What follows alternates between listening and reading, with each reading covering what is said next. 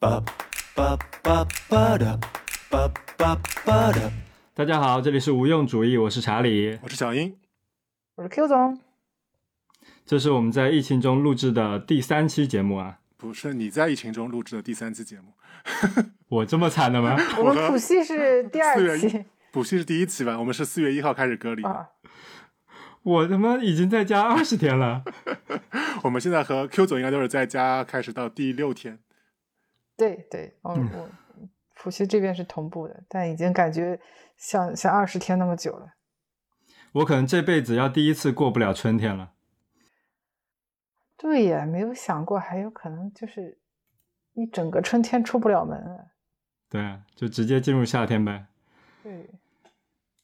反正我们三个现在还可以一起录音，说明状况没有很差吧，起码还有菜吃。对，还有心情来聊闲天儿。不是这个这个我说这个得看后面聊天的呈现嘛。如果聊到已经开始胡说八道、萎靡不振了，那说明可能吃的也不是特别饱，你是去吃绿化带了是吧？采了毒蘑菇，采蘑菇。绿化带中毒。那呃，虽虽然没有遇到什么事情，昨天 Q 总还是心情有一些波动啊。对对，因为我们同住的室友，呃，核酸要去复核，然后中间就有一晚上时间没有出来结果，就是正常是当天就会马上出来结果是阴性嘛，复核的话就是你有可能是是是有问题的，所以就就就很恐慌。本来就觉得说啊，我们只要在家里待着就好了，结果发现还有更烂的一个结果，就是有可能会去隔离。嗯，但人人隔离还好，但是家里面还有宠物嘛，然后那宠物怎么怎么照顾就很麻烦，然后就一一整晚都在疯狂的搜索，结果就焦虑的睡不着觉。嗯，我们聊回正题好了，就是 Q 总昨天经历了一个不太平静的时候嘛，但是小英呢，最近是不是心态很平静啊？参加了一个很厉害的，是禅修班吗？还是什么？嗯，对，就是其实疫情嘛，就大家都待在家里，然后你就会有很多时间。那有了很多时间之后呢，你就可以开始无所事事。无所事事之后呢，你就可以开始打坐修禅。啊，这个转折非常的硬啊，但但无所谓。所以我们现在开始切入正题。我们这期要聊的不是疫情，我们这期要聊的其实是冥想。啊，对，对对对，因为最近其实跟疫情也还是有关的，因为这个疫情封在家里，有可能让人那个呃心态不太好，所以就是心理健康可以需要维护硬。硬熬硬熬也是可以熬的了，反正。对，对，哎，那所以说，其实我觉得也算是今年的机缘巧合吧。我和查理可能 Q 总最近到二零二二年，其实和冥想都多多少少产生一点联系。但其实，如果问我自己啊，如果让我回到二零二一年，冥想或者正念的这个观念对我来说还是很陌生的。我想问问你们两位，就是在如果让如果把时钟拨回二零二一年，当我们说到冥想或者说到正念，你们映入到你们脑海的第一个画面会是什么？我的第一印象就是一个空空荡荡的房间，然后那个房间里面只有一盏灯，然后乔布斯坐在地上坐禅。就那个很著名的一张照片，老嬉皮士了，那个灯还是什么 Tiffany 的还是什么的？对之类的，很贵的吧？对，号称那个房间里面他就到那个时候只看上了那一盏灯，所以说其他的家具他一概都不买。对对对，他所有东西都摆在了镜头后面。嗯，嗯，就跟那个 Instagram 上的博主一样，就只拍家里面干净的、美丽的那一小块儿。对但这个挺有意思的，因为乔布斯他年轻时候就是个嬉皮士嘛，对，他甚至还去印度，好像是徒步旅行了一年还是两年，做过好好多这种禅修的事情。对，他还拜了一个日日本的师傅嘛，就是那个日本的师傅还写了一本，哎，叫铃木什么，反正他写了一本书叫《禅者的初心》。对，所以嬉皮士 CEO 感觉好像是禅修的两个关键词，对吧？那 Q 总呢？你的第一印象会是什么？啊，我就是庙啊，因为我有一个朋友神神叨叨的喜欢去看，嗯、各种寺庙，然后我唯一一次听过正念这个词儿，就是这个朋友跟我说的，说，嗯、哎，你应该，你可以去了解一下正念啊，对你的、嗯呃身身心健康有好处啊什么的，然后大概搜了一搜他，他都说佛，他说那个，反正就是说，他说就说很好，他自他说他自己呃实践了一下就感觉很好，然后我就搜搜了一下什么是正念，啊、对感觉好像跟我没什么关系。说哦，老子本身就正能量，还什么正面？不是，我是说，一看是需要那种啊、静下来，然后思思考啊，怎样排空一下，我啊有有点啊。对啊，对，我就不知道怎么入手，我就我就没。我们山东人只信只拜孔子不拜佛的。可能孔子在我内心深处吧排斥了其他的东西。对对对我从来不打坐，我只磕头。对，你不要再宣传这个错误的印象了，我也没有磕过头，但是我觉得打坐这个事情啊，你听不就不适合我，我根本静不下来那种。对，呃，冥想在我这里就和打坐很像。嗯，嗯，所以小英，你去参加这个课程之前，对于冥想的印象是什么呢？沙家呀。什么处女座的处女座的黄金圣斗士沙家，这个还有点年代感。就是沙家平时都是禅修的呀，就是他都是把自己的那个六关六感全都给关闭掉，然后积蓄能量。我只我只我只记得每次沙家打坐，然后有一个人敌人一来，他眼睛一睁，那个人就死了，就感觉打坐是个很 很神奇的事情，可以积蓄自己的能量。对，等等 CD，是攒怒气值。但其实后来在今年二月份，我也是因为听了之前好像是听了谐星聊天室吧，就他们他们的那个贴片广告贴了一个在线的心理心理的公众账号，叫做暂停实验室。那那个实验室呢，它会提供一些训练班，这个训练班一般是为期一个月。那它主要在里面可能会教你一些正念练习啊。但我们后面会说到正念，可能正念在现在中国的语境下，其实和冥想很多时候是有很多重合的。对嗯对他，他会在这个一个月里，使命他会教你一些正念的理论，并且带着你去做一些正念的练习，同时会帮你去做一些情绪记录的练习。对嗯，情绪记录还要练习呢。啊、那当然了。是，嗯，好，继续。对，那所以说，就其实我因为呃也也是说了嘛，这一年以来，其实我也一直在自己通过一些理论的学习啊，来帮助自己缓解焦虑。所以说，当时看到这么一个训练班，我也就报名参加了。从嗯二月十四号到三月十五号，六百五十九吧，六百多块钱。线上的对吧？没有，对，线上的，对，然后它的形式就是，他每天会给你发视频，他会告诉你一些正念的理论的知识，就为什么正念是有效的，对吧？正念是怎么一回事儿？嗯那同时的话，嗯他也会带着你去做练习，他每天会给你布置作业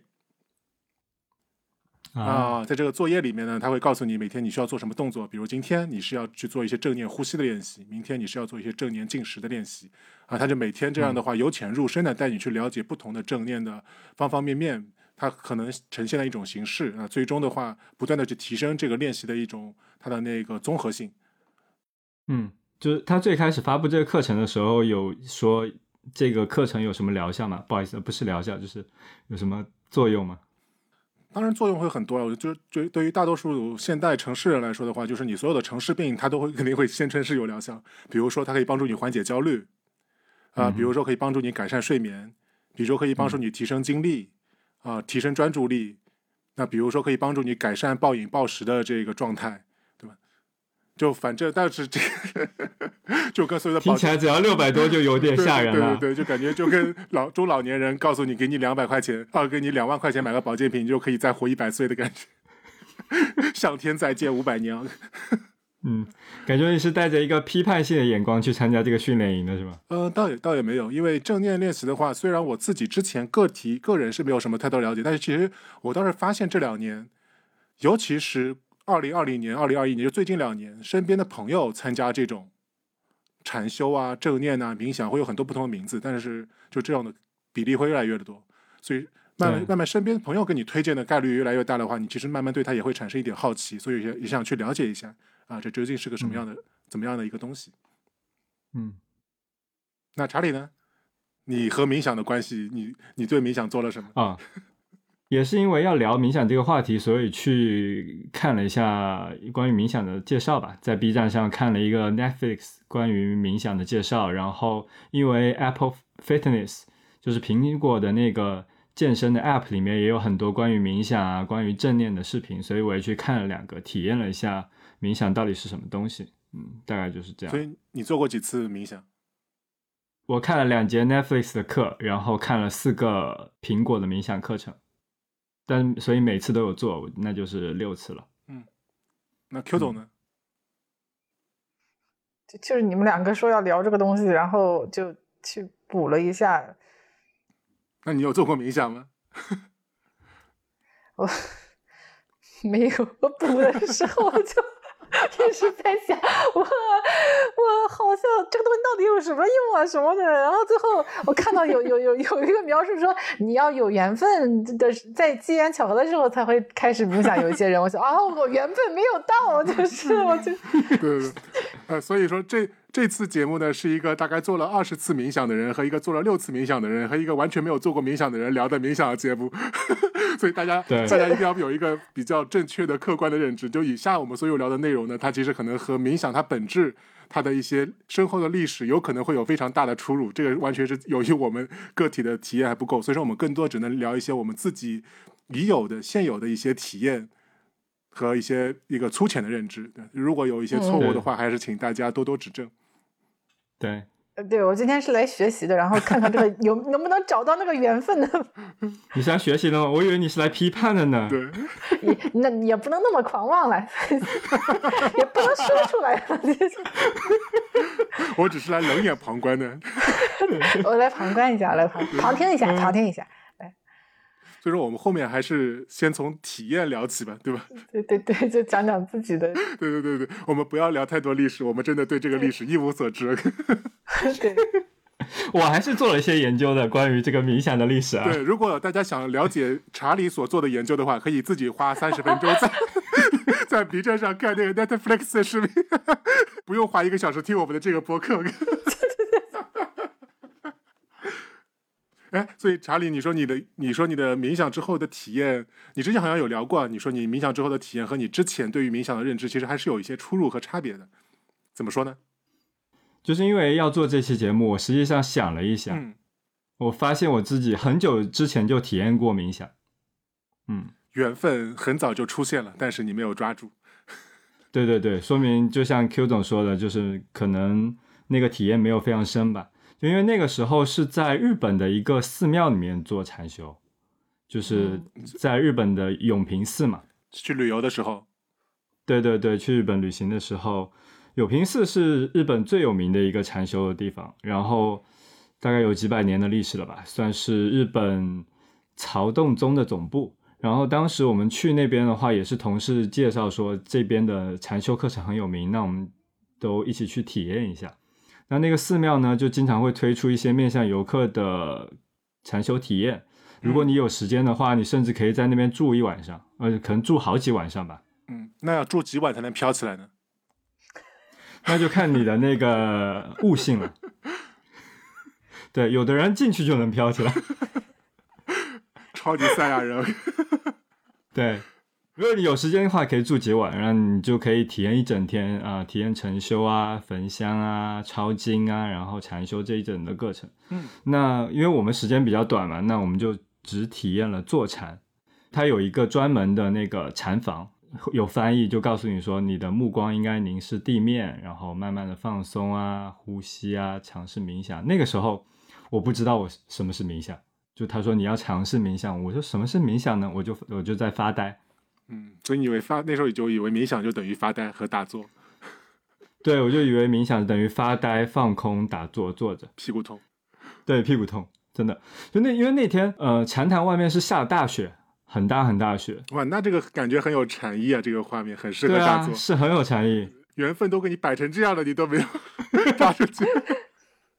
我我现在回想一下，那个是真的非常非常有禅意，而且那个寺庙很漂亮，整个寺庙都种满了柏树，所以在那个禅房你是可以听到大雪落在柏树上的声音的。嗯，所以每每个人都没有在说话，我们就在一片寂静中，然后冥想，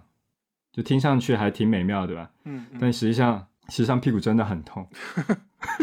为为什么？你知道他们的那个坐禅，它不是说大家可以看着彼此的，就是他是面对着墙的，嗯就每所有人都是面对着墙跪着。然后呢，如果你没有集中注意力，你扭来扭去啊什么之类的，那会有巡场的僧人可能会在后面用一个木板敲你的肩膀，就是提醒你你要坐定。然后天气又很冷，又要挺直腰板，虽然他会给你一个蒲团，但是那个蒲团呢，不像常规意义上的那种大的圆形的蒲团，而就一个可能比橄榄球还小的一个圆形的蒲球吧，你就只能用它稍微垫垫住屁股，而嗯腰和脚都超级痛。感觉那个应该是为日本人提供的服务吧，中国人应该很不适很不适应跪着的动作。这谁知道呢？对吧？其实同事说有禅修体验的时候，我其实还有点期待的。嗯，对，我就想，哎我，是不是真的能够有一些呃前所未有的体验？那那天就是前所未有的煎熬了。你本来以为你和乔布斯只差一场禅修，对，但乔布斯他是盘腿坐着的，我是跪着。我有点忘了那天呃冥想了多久了，但我觉得很久很久，嗯但有可能是主观感受了。所以就不要用不合适的姿势去接触这个冥想。但是最近我不是又做了冥想吗？嗯嗯，对，我都是以很非常舒服的姿势，比如坐在椅子上或者是躺着。然后呢，我的感受就是超好睡，就是是不是之前人家就是不想让你睡着，所以才用一个会痛的姿势？对，所以我就回想那次，我就想说，哦，他可能就是故意这样的，这样的话你不可能就睡着嘛，你一定是一个比较清醒的状态在冥想的。对哦嗯，所以我就是我现在看最近的这些课程，然后回想那个时候的冥想，我觉得是完全不不一样的体验。嗯嗯，那小英呢？你是不是尝试了呃很多不同方式的冥想？因为我知道冥想是有很多种的。呃，应该是这么说吧，就是其实我们刚才说了几个词啊，禅修、嗯冥想、正念。打坐，对，因为在那个整个课程的话，它一上来会给你做一些理论的知识嘛，那其实它中间会有个概念的区别。可能简单说的话，就比如说禅修，它是整个佛教里面个人修行的整体的一很多的一整套的一个动作。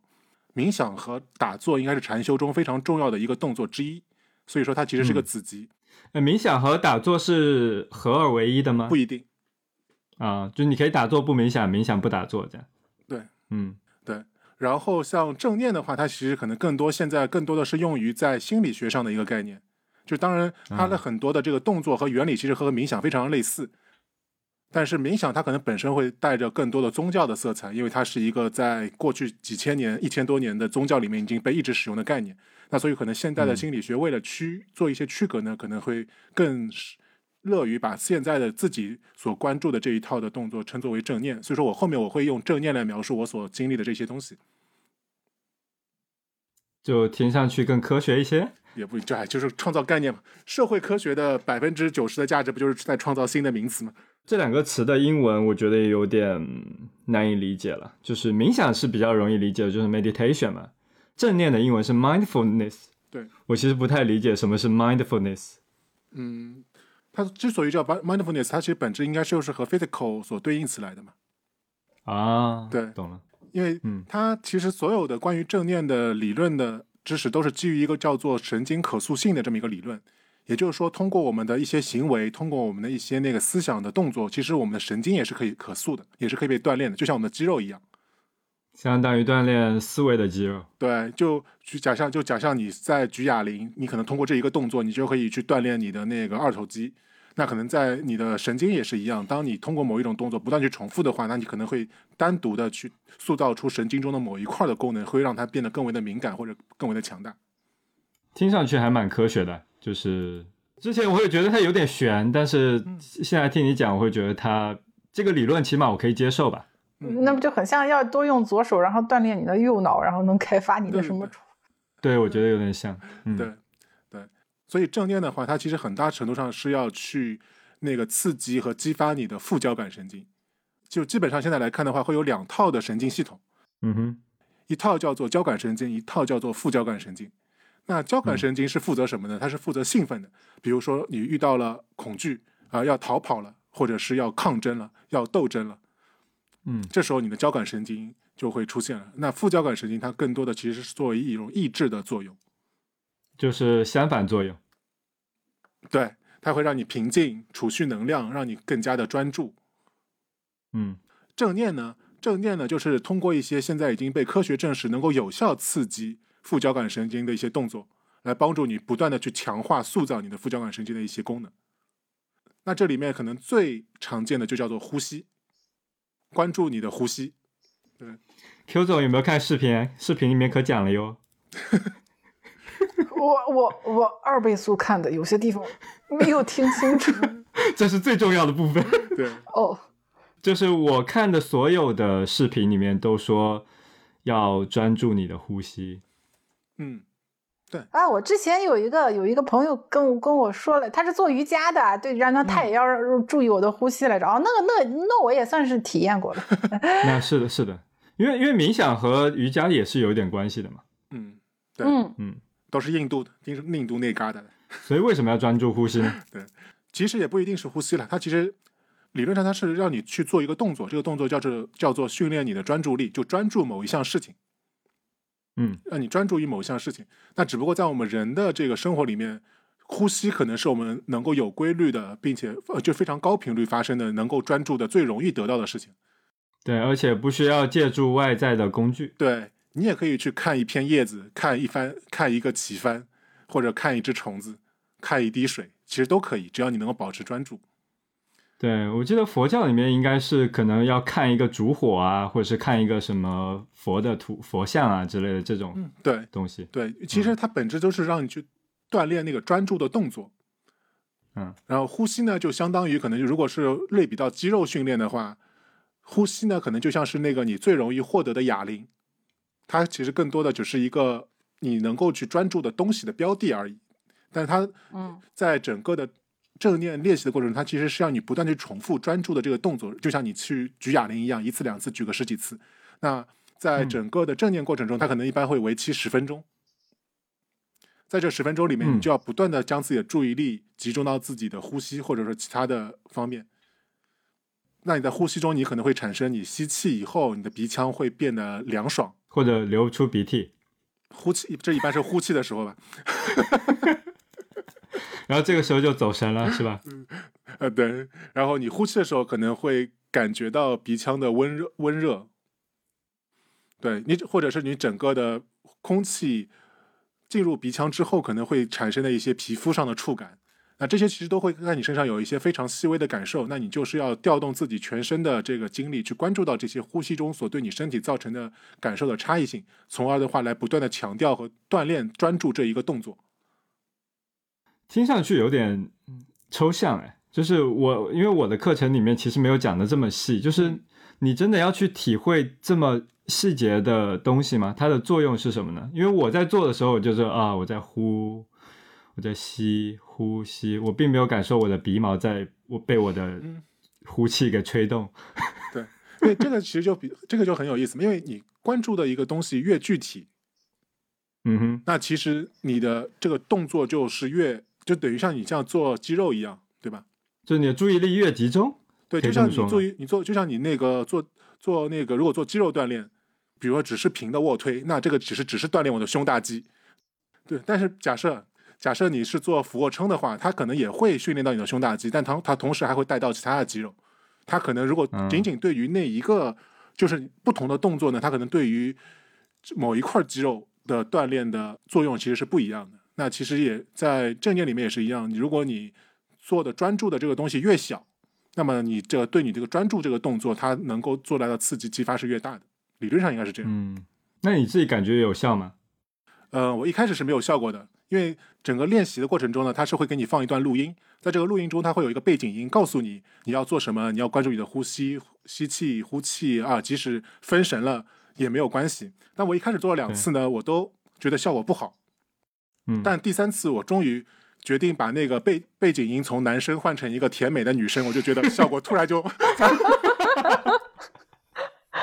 嗯，男生是赵忠祥吗？还是什么？就是一个很普通的男生了。那可能如果我觉得可能对于女性女性学员的话，可能会有相反的效果。怎么说？就当有一个男的用那种非常舒缓的声音在你耳边对你说话，可能在我的感觉里面会让我有一种天生的警惕感。嗯，教导处主任叫你放轻松呗，给我做眼保健操。对一二三四，就感觉不怀好意，是那种男 男销售员，你知道吧？就是那种化妆品柜台和卖衣服那种男销售员，在在那循循善诱，不知道要带你去哪里。但女性的话就，对对对对抵触心理会好很多，少很多。可能也不尽然，可能男生叫女生放轻松，女生也会更警惕吧。放什么轻松？渣男。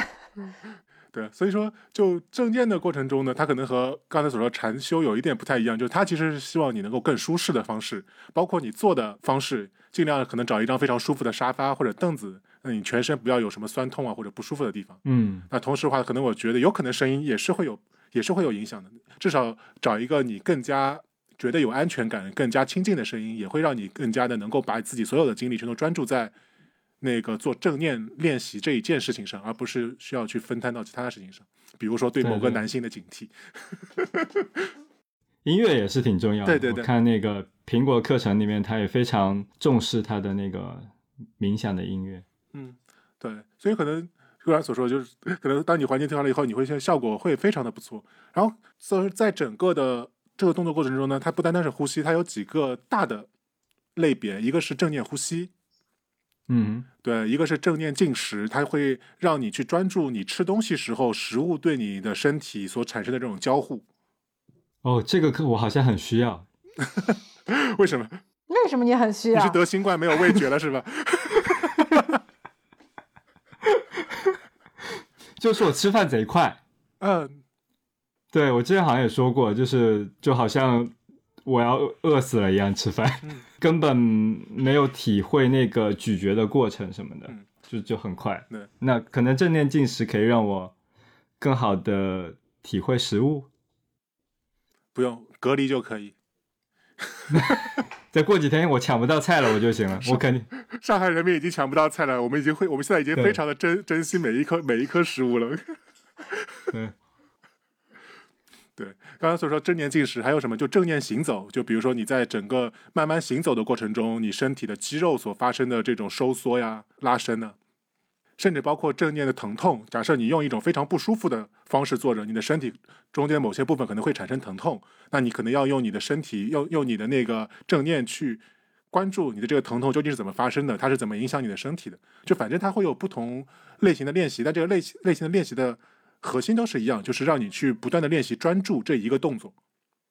嗯，对，专注，它可能是专是你身体的反应，也可能是你心情的一个反应。对，嗯，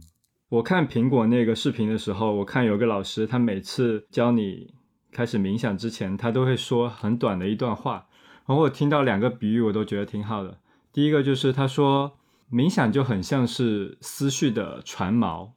它可以让思绪保持稳定，然后防止思绪像船一样飘走。不管思绪飘到哪里去呢，船锚都可以把它拉回来，拉到当下，让你保持专注。我觉得，诶，这个比喻还蛮好的。然后另外一个比喻呢，他是说，呃，他说他会用两个很简单指令去训练他家的狗，就是 sit，然后是 stay，就是坐下，然后待着。所以他说，我们也可以像训练狗一样去训练我们的思维，去训练我们的思绪，让它去做很多的事情，就是让我们的让我们的思维 sit and stay。呃，对，其实就是神神经可塑性。我们其实每个人都是巴甫洛夫的狗嘛。对对对，我就觉得这两个比喻还蛮好的，一个是说了它的作用，然后另外一个是讲它的原理嘛。我觉得，嗯，这样这样我是可以理解的。嗯哎，但你如果经历了几次正念以后，你会觉得有什么感受吗？如果是我的感受的话，我可能有两个非常大的体验。就一个企业，我会觉得时间过得好快。因为如果比如说，如果在平时正常生活里面，你会觉得十分钟或者十五分钟，其实已经不算是一个很短的时间了吧？你甚至可以处理、处理掉一些工作了，对吧？你可能就在中间可能会和、会和一个人甚至很多人说了很多话，然后甚至处理一些事情了。但是在我的这个，我本来以为那个如果做正念练习的话，它每一个片段可能都会以十分钟到十五分钟为一个片段。嗯，我本来以为这十五分钟我会非常的难熬，但很快就过去了。对，当时因为你睡着了是吧？那那没有，哎，这个这个就是正念里面他他说的另外一点很大的问题。但我先把我把前面那个说完。但是当我在做正念练习的时候，我会发现这十五分钟过得非常的快，比我想象中的快很多。因为其实后来我想了一下，我们平时如果是不去关注我们的呼吸的话，我们是没有一个锚点的。但其实如果你是深呼吸、慢呼、慢吸，你其实可能每一次的深呼吸，假假设可能是在六秒钟左右，其实一分钟也就是呼吸十次。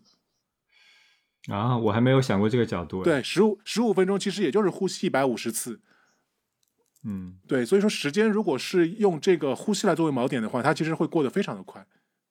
确实啊，眼睛一闭一睁，人没了。对，它其实就像我们人生的那个节拍器嘛，只是只不过这个节拍器我们以前从来没有注意过。第二个的话就是，的确，当做正念练习的时候，你不能太累。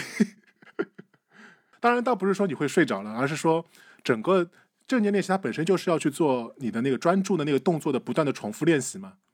嗯，对，所以说本质上来说，你肯定是你的精神力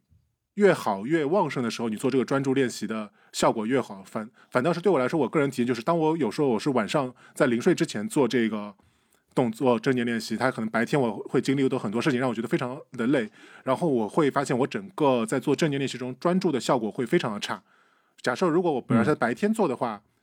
有可能比如说我会呼吸四五次，我中间才会有一次走神。但我可能如果在晚上做的话，我可能呼吸一次可能会有两三次走神，就 就就没法没法做那个动作。对。嗯，因为我看就是冥想，除了专注冥想，嗯。那那个课程里面还会有说，呃，平静冥想，然后思绪冥想，就它会有不同的嗯、目的的冥想，所以我觉得可能是呃，就是有的时候你想要去提升专注力的时候，你可以做某一种冥想；有时候你可能想要更平静的时候，可以做一种冥想。那我自己的体验就是，我冥想的时候，哇，觉得太好睡了。你是直接睡着了是吗？接近入睡的那个状态吧，就很舒服，就就是你觉得呃睡意袭来，然后整个人就是像飘在空中一样，很很舒服的那个状态。而且我在 B 站看那个 Netflix 的冥想视频，他们每一节课大概大概是二十分钟嘛，前半段大概是讲这节课的一些知识点或者是原理，后半段它就是带你去冥想，你就你就非常明显可以看到。就是后半段基本没有弹幕，然后快到结尾的时候，就很多弹幕说啊醒了，谢谢老师，醒了，谢谢老师。官方群体玩梗儿，对，所以就是我会我会觉得专注力这个部分我的体验不是很明显，但是我体验非常明显的是它可以让我获得平静，所以我现在会会习惯在睡前进行一下冥想，啊我觉得可以很快让我入睡。正念可能还不是完全相同的概念。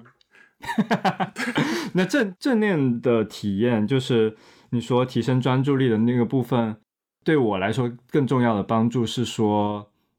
我意识到我会这么频繁的走神。对，这个我也嗯很吃惊。在我第一次做练习的时候对，，Q 总，你觉得你如果像你平时的话，你一分钟会走神多少次？他现在就走神了。随时随地，我在小区里面抢菜，原谅我，就那个是 去那边，没有，就是我我是很容易走神的，嗯，就特别是我本来在跟人说话，然后我现在想着我要拿起手机来，嗯，看一眼我我的那个什么淘宝里面的订单下到什么样了，然后但是我有时候拿起手机来，我就想不起来我要干什么了，然后就只记得我要好像。脑子里面有一个橘色的图标，就是这种感觉。但是得过好一会儿他想，哦，对，我要看一下淘宝，就就是就是走到这种程度。那你觉得你一分钟，假设就你你觉得你一分钟可能会走神多少次？这分干什么了？如果是在工作的话，应该每一分钟都在走神，一分钟可以走神三次。在玩游戏的时候，一个小时都没有哎，走神就玩游戏的时 候，对我就一直觉得我不太需要这个正念，就是因为我我打游戏的时候，我觉得我挺专注的，我不是呃心流了。对。反正就我的体验就是，如果是我那种精神状态特别不好，就刚才所说的比较累的时候，我差不多一次一次呼吸可能就要走神两三次，就可以想象一分钟差不多可能就是二十多次了。啊，对你就会忘了去关注你那个呼吸了。嗯，没有，你就专注于走神好了。对。我的状态和 Q 总刚才说那个状态特别像，就是我也很典型嘛，就是经常会，比如说要干件什么事情，然后突然就走神，然后回头就完全不知道自己之前想要做的事情是什么。所以这一次就是想要练习一些正念啊，练习冥想，也是想说是，哎，这个专注力是不是可以嗯训练一下自己？因为确实有很多时候想认真的做一些事情的时候，保持专注还是更高效的嘛。这个也是我这段时间想要尝试冥想的一个原因。哦，哎，那那冥想对这方面你觉得有有效吗？哎这个倒都有点打动我。就是我刚才说的，就是我起码意识到这件事情了。我觉得呃很多事情啊，就不管是心理咨询啊，或者是冥想这种，意识到你会走神这件事情，我觉得已经是非常大的改变了。然后接下来那可能是我再去专多训练一下，那可能我觉得应该是会有改善的。因为但是我现在可能也就冥想过五六次，嗯，也说不好有什么很大的影响嘛，嗯。那反正以我的体验，它对你的专注力肯定是有非常大的帮助的。至少你在冥想完那十五分钟，你会觉得神清气爽，我就脑子里面可能原来那些繁复的杂念全都给抛开了。对，就我就本每次我冥想完，我本来看 YouTube 是一点五倍速的，我现在两倍速都是轻轻松松。你像那个 Phoebe Clean Your Aura，对，然后所以说我就发现另外一个问题，就是你的确是提高专注力了，但是即使你提高了专注力，并不代表你就会认真工作，你就只能提升那十五分钟的专注力吗？也不是，就是它提升专注力只是让你做某件事情的专注力提升了，但它并不能影响你究竟想做哪件事情。你本来以为你冥想，你本来你以为你正念完了以后，你有了很大的专注，你要开始工作了，或者开始看书了。然后当你冥想完以后，你发现哇，神清气爽，打开了自己 YouTube，然后突然能够两倍速看清所有的内容了。它并没有，并没有改变你真正工作的内容。啊，懂了，就是它它并没有办法帮助你更更想工作。对，所以说我都是我可能整个练习做下来呢，会我给我一个感受，就正念练习，它其实更多的像是一个工具。就它这个工，它这个工具是能，的确是能够帮助你改善你的专注力，或者是能帮助你清清理一下你的思绪，缓解一些焦虑。嗯它本质只是一个术的东西，它并不能去改变你的动机。如果我们是想抱着，比如说我能够通过这个东西来改善我对学习啊、对工作的这个态度和投入，那我觉得可能你要先问一下，你是不是真的那么爱工作和学习？是不是仅仅是因为焦虑，才是你仅仅仅仅是因为现在有过多的焦虑阻碍了你高效的学习，还是你其实压根儿根本就没有那么想学习？嗯对，哎，你刚刚说到焦虑这个词啊，我因为我听冥想这个词或者是正念，它经常也和焦虑这类这个词联系在一起，就是它可以可能可以帮你呃缓解焦虑啊之类的。你你你觉得会有这方面的作用吗？呃，如果从科学上来说讲是这样的，就是副交感神经呢，它本质是一个储存能量的东西。就是你，如果我们把它理解成肌肉的话，就是你的肌肉里面得有糖原嘛，你的肌肉得有力量，这样的话你才举得起重物，对吧？嗯如果你在你平时的工作中，你把你的肌肉的力量全都给消耗完了，那当你某某天突然你的面前出现了一个大石头，你要搬的话，你肯定是搬不动的，你会浑身酸软。嗯哼，我觉得焦虑的状态呢，其实就是类似于像这种肌肉酸软的状态，就是当你的副交感神经里面所储存的那些能量，就能够让你专注，能够让你去做事情的能量，它在同平时的一些很小的事情上就全都被消耗掉了，嗯所以你的整个人就处于了一种精神状态上的、神经状态上的浑身酸软无力的状态。精神衰弱嘛，以前讲。对你其实就完完全没有力气去做任何事情。所以按照你的说法，正念是不是比较像一个暂停或者是休息？你就可以让你的注意力放在呼吸上，然后而不是那些让你焦虑啊，然后烦心的事情。起码可以给你一个喘息的机会，然后嗯你又获得了一些能量去处理那些让你焦虑的事情。看你怎么去理解这个逻辑了。可能我的逻辑就是，我的逻辑可能就是相对来说会更生物性一点，副交感神经能够有更好的功能。因为你的这这些焦虑，不管你做不做正念练习，它这焦虑永远会在。其实我们最焦虑的时候，是因为即使我们想了这些事情，但是我们完全没有力气去应对。嗯对，但是正念的话，它只是能够帮你去积蓄了一点能量，让你能够有力气去应对这些焦虑，而并不代表你能够完全摆脱这些焦虑。嗯，我自己的感受是，就是如果你想要通过冥想，嗯嗯那它其实很像我以前工作的时候去楼下抽一根烟的那个状态。闲着时间，对，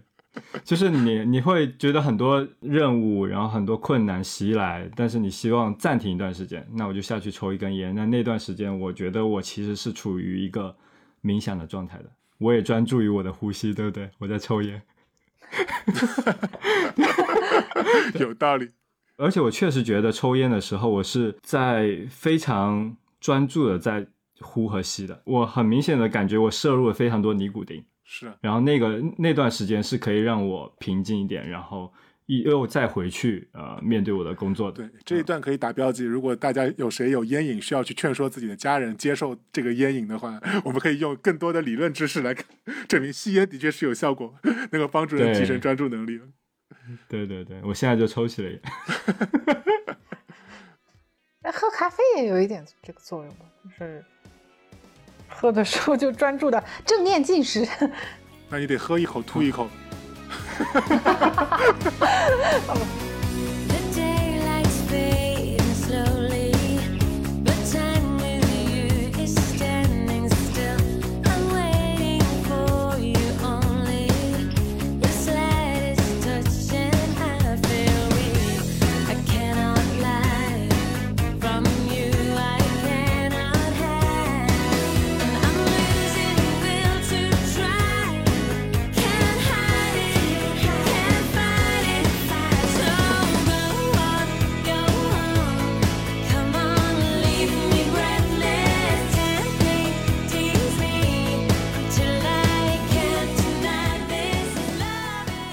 所以从这个角度讲，是不是嗯很多事很多事情它和冥想都是有嗯共同之处的，或者是它呃效果都是类似的。对，就可能就刚刚所我们所说的嘛，就冥想它的本质其实是刺激你的副交感神经，但问题是嗯能够刺激副交感神经的这个动作，它并不是只有冥想或者只有正念，对，它有非常多。啊，对，所以说最后非常悲惨的的话，我会发现，就那个课程它是二十一天的课程嘛，嗯，但是我并没有坚持到最后 为什么还是半途而废了。第几天放弃的？对，因为我到后面我还是发现，就是与其我去做这个正念练习，真的，如果我那天没有睡好，我整个整个人的专注力或者整个人的精神状态会非常差。我怎么做正念，其实它能改善的都不大。所以有时候你可能你的睡眠、你的你的睡眠、你的躺平、你的整体的精神的人体的精神的状态，它可能比正念这个东西会来的更有效果。所以正念它可能就是一个锦上添花、非常小的一个嗯工具，但是你的前提是你整体的人必须你的精神、你的神经要非常放松，得到充分的舒休息，然后你人整个体的人的精神状态得非常好。在那个基础上，我们再谈用正念，可能能够去缓解，能够去提升自己的缓解自己的焦虑，提升自己的专注力。对我就是前之前前面说，我那天不是担心会变阳性被拉走，然后操心我的猫的时候，然后就很专注啊，就是 效率也很高。你那个是肾上腺素，对，就疯狂的在搜索信息以及找这个解决方法，然后对，也也更更不会去考虑要不要睡觉这个事情了，对，也不也不操心自己睡不着了，就是肯定不能睡了，这个事情就，嗯、我就觉觉得此时跟正念的缘分一点都一点都没有，因为觉得正念没有用。对，所以从这个东西回到这个问题，就是说还有什么事情可是可以刺激你的副交感神经？但这个是我后来自己再去查了一下，就其实最典型的能够帮助你去那个就是放松你的放松你的副交感神经，让它积蓄能量的有几个最明显的动作，一就是充足的睡眠，嗯，对吧？就你就是和你的身体的肌肉一样嘛，你必须得有足够的睡眠，让他们能够去进行代谢，能够进行放松，能够储存自己新早睡早。起也比较规律的呃作息是吧？都可以。对，嗯而且就是刚刚所说，除了睡眠之外，你的生物钟保持一个非常规律的生物钟也非常的必要。嗯对，就是你能够能够每天有非常规律的生活，这样的话，你的神经的话能够得到非常定时的这种规律的运动的话，它能够更好的去积蓄自己的能量。然后剩下的话还有几个动作是比较有意思的，就是说还有什么呢？就除了你呼吸之外，还有一个动作，就比如说我们就说你的盆底肌，就像你在骨盆里面的肌肉，如果你去放骨松，盆里还有肌肉呢。骨盆是你的核心啊，大哥，就是你全身肌肉最多的地方。对不起，我没有核心。对就骨盆呢，就大家想象一下，就是你的腹肌、你的背部的肌肉、你的臀肌、你的大腿肌肉，其实都是在那里交错的。就那里是你的整体的肌肉，包括你的神经最为交错的、最为密集的地方。那其实放松你的盆底肌，也是可以去刺激到你的副交感神经，帮助它去储蓄能量。啊，我知道，拉拉屎是吗？对，拉屎你蹲下的时候，或者说是你那个那个跪下盘腿坐的时候，它在一定程度上都可以放松你的盆底肌。哦，难怪我在马桶上腿都麻了。对，是，所以你知道为什么俄罗斯黑帮都这么的不焦虑吧？苏卡布雷，这个梗人家听得懂吗？你解释一下。你解释一下俄罗斯黑帮吧。俄罗斯黑帮最喜欢做的三件事情：一穿阿迪达斯，二蹲在路边，三喝 vodka。这就是一个非常放松的状态。或者抽烟，嗯，也是哦不错。但是那个未成年的朋友，请不要。对刚刚说的是放松你的盆底肌，包括蹲下，包括盘腿坐，可能都可以有这样的效果啊。甚至你的倒立，就如果你的心脏施加了一个更大的压力，有更多血液导进去，也会有同样的效果。嗯，所以这这就突然让我想到一个梗，就是以前花泽类不是花泽类不是对山菜说嘛，就如果你伤心的时候就倒立，这样你的眼泪就不会流出来了。它原来是有科学依据的。可能那个作，可能那个作者也也学过瑜伽，做过正念。对对对，嗯对，所以说就是可能对我来说，我我后来会发现，就正念它的确是很有效，但它其实并不是唯一仅仅有效的动作，其实有很多其他动作都可以去达到帮助你去焕发你的精神、提升专注力的这个作用啊。所以说后来嗯可能我会更多的就关注到一些其他的，比如说更多的去提升自己的睡眠，或者是建立更好的生物钟，先从这个方向去入手，我觉得它的影响可能会更大。嗯嗯你那你刚才说你没有上完这个课嘛？那你的那些同学呢？你有其他同学对吧？他们感受怎么样的？然后我就在我每天，因为他那个除了那个课程里面，他每天会有个交流群嘛，嗯，对，然后在那个交流群里面，我就看到每天每个人都会去分享自己的想法，我就觉得非，呃，怎么说呢？就是我看不懂，但是我大受震撼。他他们的感受是怎么样的？就很有用吗？比如说做做做正念呼吸嘛，然后有个人他或者说，他说：“天呐，我为什么做正念时候呼吸的时候，我的整个人都没法呼吸了，我都不知道该怎么呼气，怎么吸气了，我不会了，给我整不会了。”可能他第一次关注到自己的呼吸，哎，对，我觉得这个可能也是有可能，对吧？对有可能嗯就像我们一直盯着一个字，一直盯着它，我们可能就觉得这个字好奇怪啊，好像不会写了，是不是？我觉得可能是那样的感觉。有可能，对我觉得或者就是有另外一种，我没有他那种体验哦，但是我有另外一种，比如健身时候的体验。我第一次去嗯健身房去撸铁，正正经的撸铁，可能前面二十多年都没有正正经撸过铁，呃，然后锻炼完一天之后，我整个人就躺在床上，完全下不了床，整个身体全都是酸软的，整个 身体完全不能动，我感受到了我的腹肌，它是疼痛，是青春的疼痛，对。就如果走路的时候，你突然去注意你的腿是怎么走的，你手怎么摆的，其实你都会就就不自然起来了，你就会觉得自己好像有点不太会走路了。就是嗯是的一样，这对本来这些是你潜意识里就在驱动你的东西，你想要去主观的去操控它的时候，就发现哎，我我我不太会操控这个东西。嗯，就开始跳出自己的身体，然后去观察自己怎么呼吸，有点，嗯然后这是一个，然后第二个也是做正念呼吸的时候，有一个人说：“哇，老师太厉害了，这个正念太了不起了！我我突然感受到了我身体里有一股能量团，它从我的鼻子一直到我的腹腔来回的上下的在往复的运动。微胀气吧，但我不知道，但有可能这个每个人个体的体验会不一样，因为我的确也遇到过那种遇到做去做过冥想或者做过正念以后，觉得整有非常非常强的专注力的，有非常非常强的感受和反馈的人。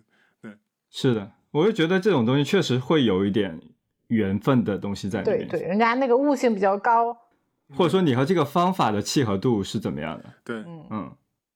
对然后第三个就是可能是我自己的一个比较失败的体验嘛，因为在正念练习里面有一节练习叫做正念嗅觉，就是它是锻炼用你的嗅觉去感知周边的环境。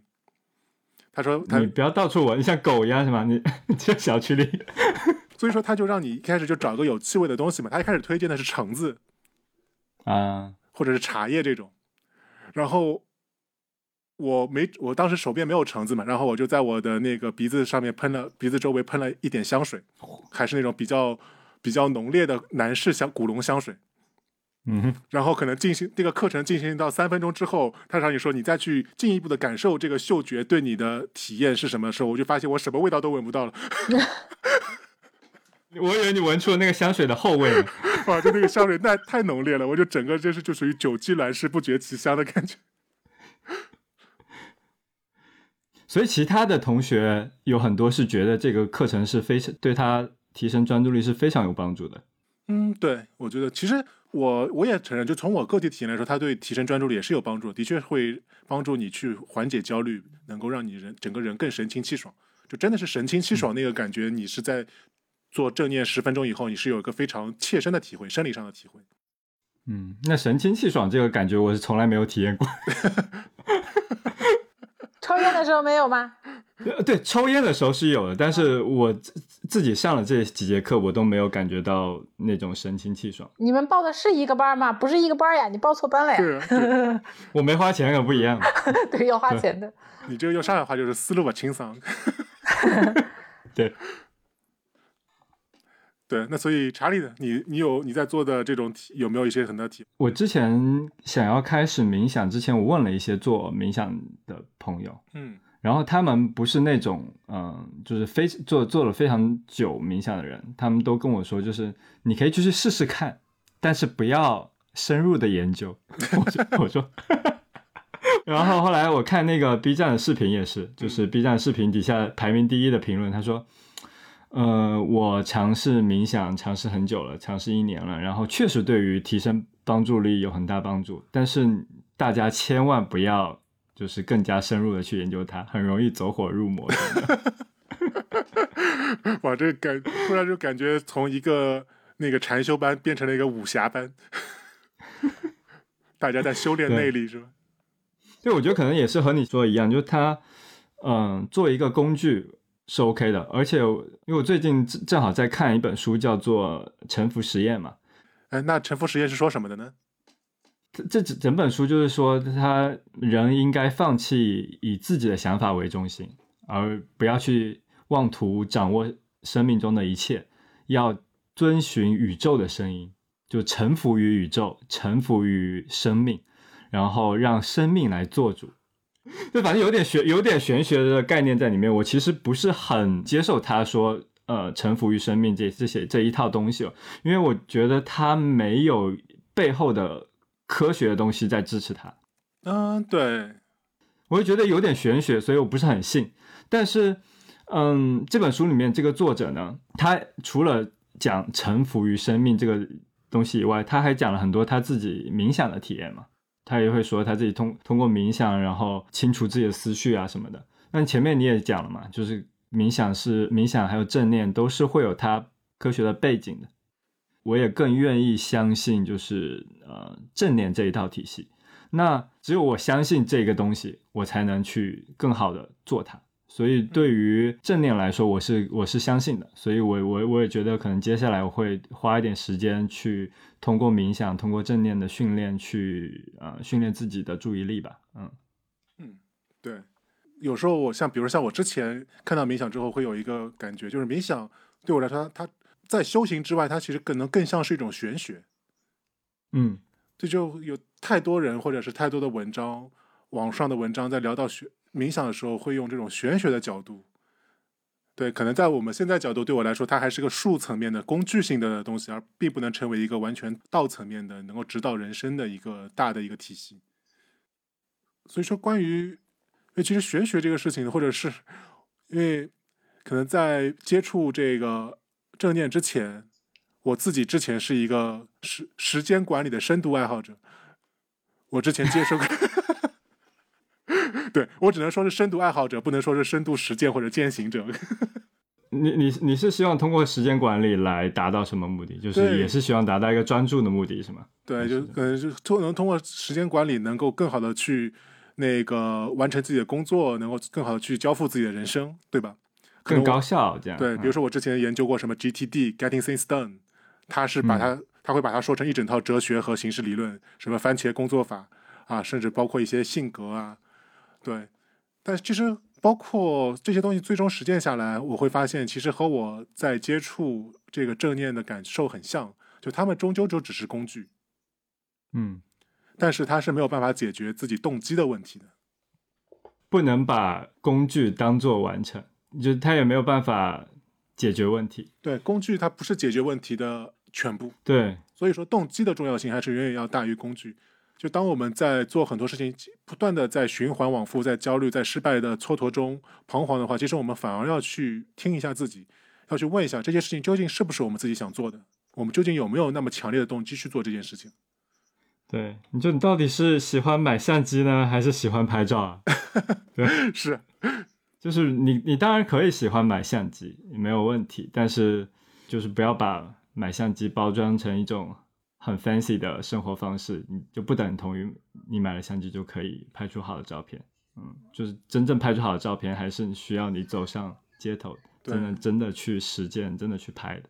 对，是需要你有创作的动机和创作的欲望。嗯，没错，对，对，确实是。但是对于我来讲，就是我觉得他他提升专注力这件事情，我是认可的。嗯嗯，对，所以说就是小目标吧。就如果大家是希望指望着冥想能够彻彻底改变自己对人生的看法，我觉得也许是可能，但是至少我们还是如果用更实际的方法的话，就是可能就是从能够提升专注力、帮你缓解焦虑的角度，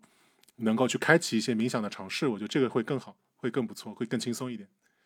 嗯，嗯，可以试一试，看看缘分有没有嘛。你 Q 总说这句话就真的毫无说服力呢。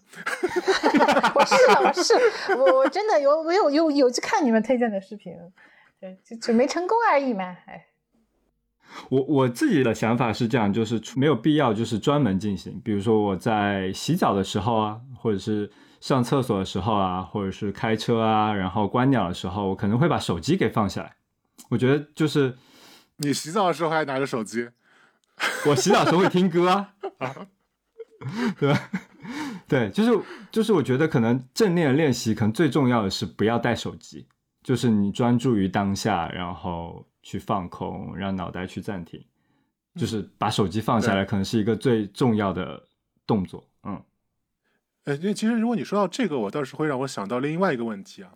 因为其实我们刚刚所说，我们所说的所有的，包括正念，包括冥想，它所有的理论基础都是神经的可塑性嘛。嗯正念或者冥想，它是能够从一个可能在我们看来是一个正面的角度去可塑我们的神经，对吧？它可以让它更加专注，更加的有能量。从另外一个角度，是不是我们现在看到的很多的社会的新闻也好呀，短视频内容也好，社交平台内容也好，它其实是在另外一个角度也在塑造我们的神经。嗯你有没有觉得，当我们看了更多短视频，看了更多的社会新闻，尤其像我们最近这个上被隔离在家以后，看到了很多负面新闻，其实我们神经里面会变得更加的易怒，更加的焦虑，更加的无力，更加悲观。它好像是一一种被动的被训练了。对，但它其实也是也是一个也是一个动作嘛，等于说我们的神经其实也是在这一整个我们没有下意识的那个过程中，其实也是被重新塑造了。对，所以我就说，当你一直拿手机，然后各种各样的碎片化的信息可能会把你的专注力完全打碎，然后同时那些负面的信息呢，又会让你很难受，会或或者是会影响你的情绪啊这些东西。那可能我们就需要用其他的方式和这些东西去做一下对冲了。那它可能就是冥想对是是其中一一种方式。对，或者就是我觉得就是，如果我们是要去重塑我们的神经的话，那其实可以有两个角度嘛，就一个是我们可以做做一些事情，然后增加它的正面的影响，比如说正念，比如说冥想，对吧？那其实换个角度，我们也可以减少不做一些事情，来减少它对我们神经塑造的负面的影响。嗯，消极抵抗一下。嗯，对，消极锻炼，就减少那些被动的塑造、被动的负面的，可能对我们的整体情绪不是特别好的塑造。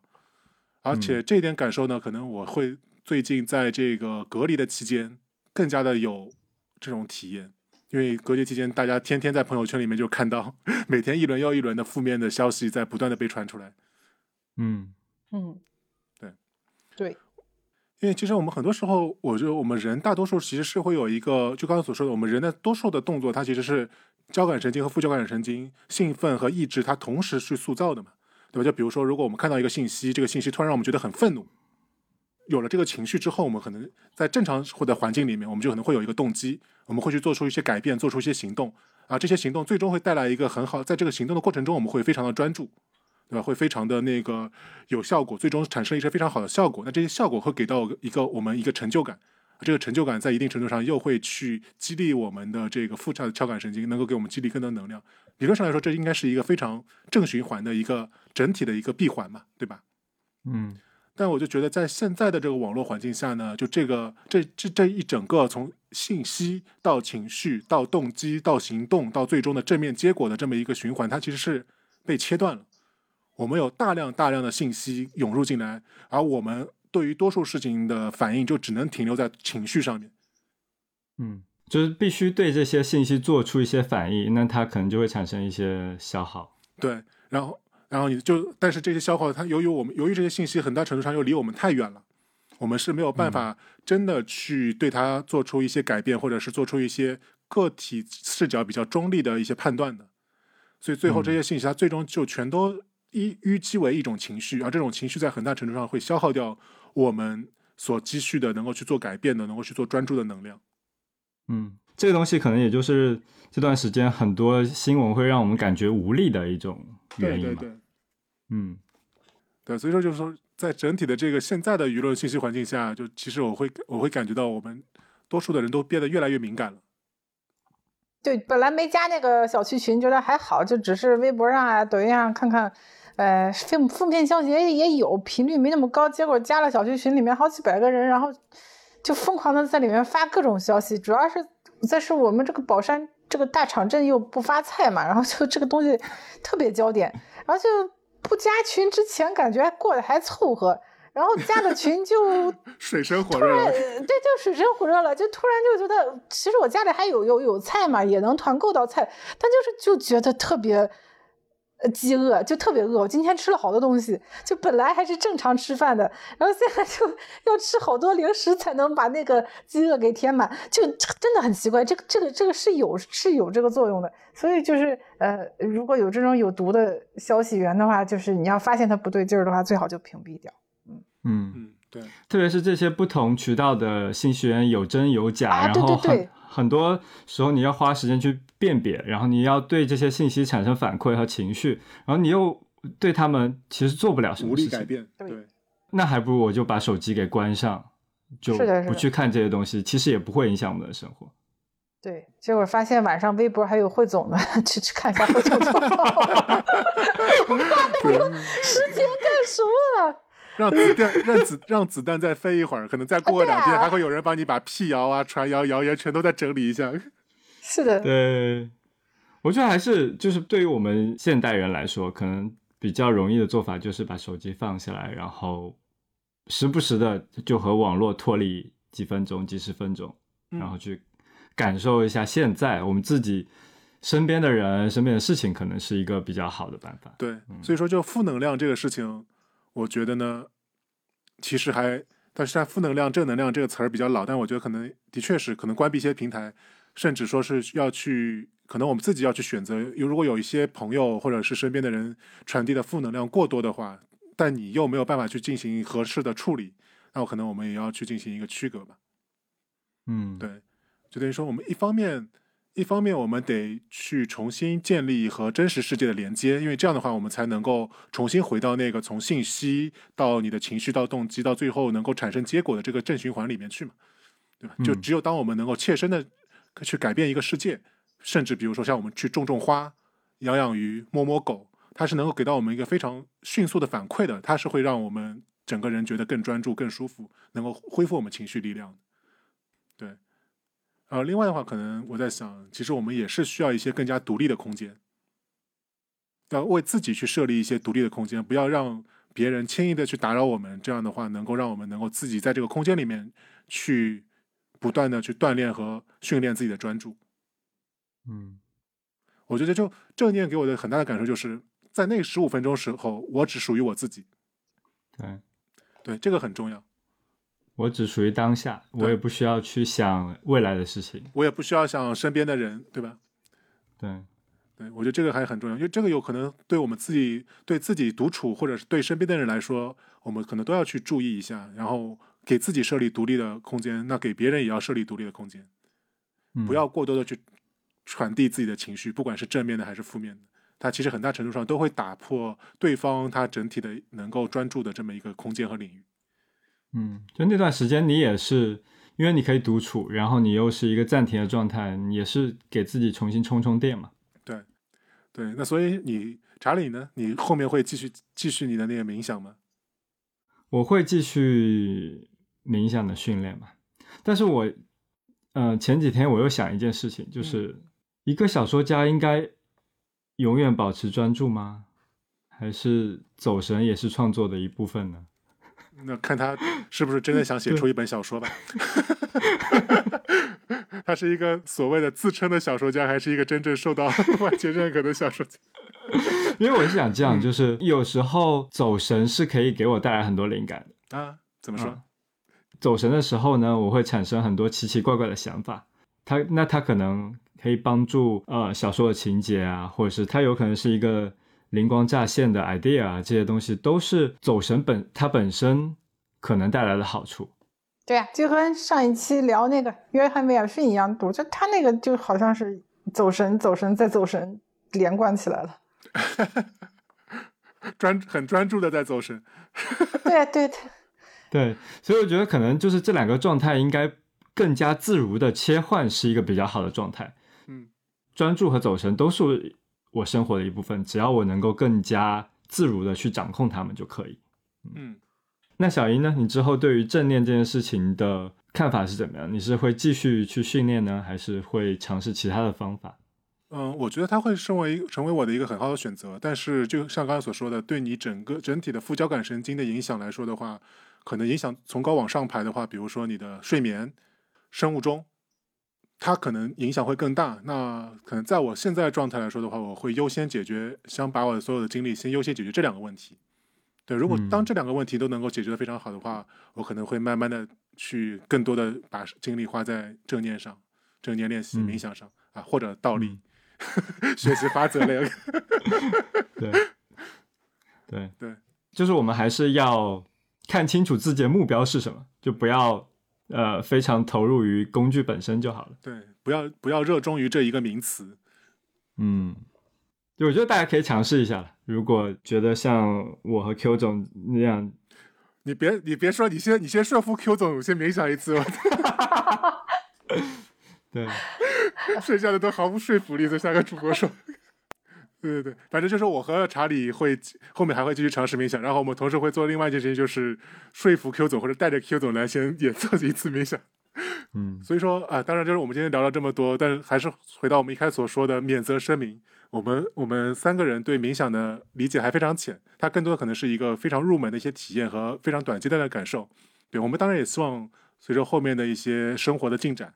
啊，如果我们能够更好的去掌控自己的生活，能够更好的放松自己，然后我们也希我们回头也会继续把我们自己的一些经验、一些感想，关于冥想的、关于正念方面的和大家进行交流。嗯也很希望就是对于正念还有冥想有很多研究和很多体验的听众和我们分享你们的经历。对我，我其实也想听听大家的看法。谁能告诉我那个能量团究竟怎么能够 get 到？我也想好想试一下。好了，那希望还是希望大家都是能够安全和健康了。现在的情况又比我们上一期节目更差、更糟糕了一点。那你就就你不要把上海人民的遭遇拓展到全国人民，全国人民现在还非常非常开心的在春光灿烂下去 欣赏各种美景。好，那我们这期节目就到这里了，嗯，拜拜拜拜现实或者梦里都看你自由自在的心。I'm still waiting，I'm still waiting，I'm still waiting。哦，穿过这片沙漠就会找到你。I'm still waiting，I'm still waiting，I'm still waiting。现实或者梦里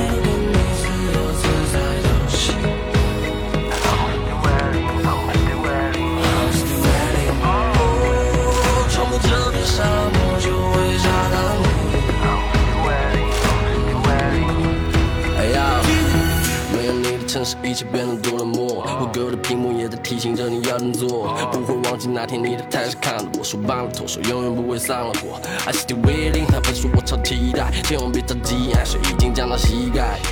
Waiting，等一切好起来，过了太久不见，怕气氛有点奇怪。我们满眼都是你，别被病毒入侵。Do you know what I mean? 一起熬过这段时间，我得告诉你我计划怎么搭建。在此之前，当你需要的时候，你一回头你就能发现。I'm still waiting，其实或者梦里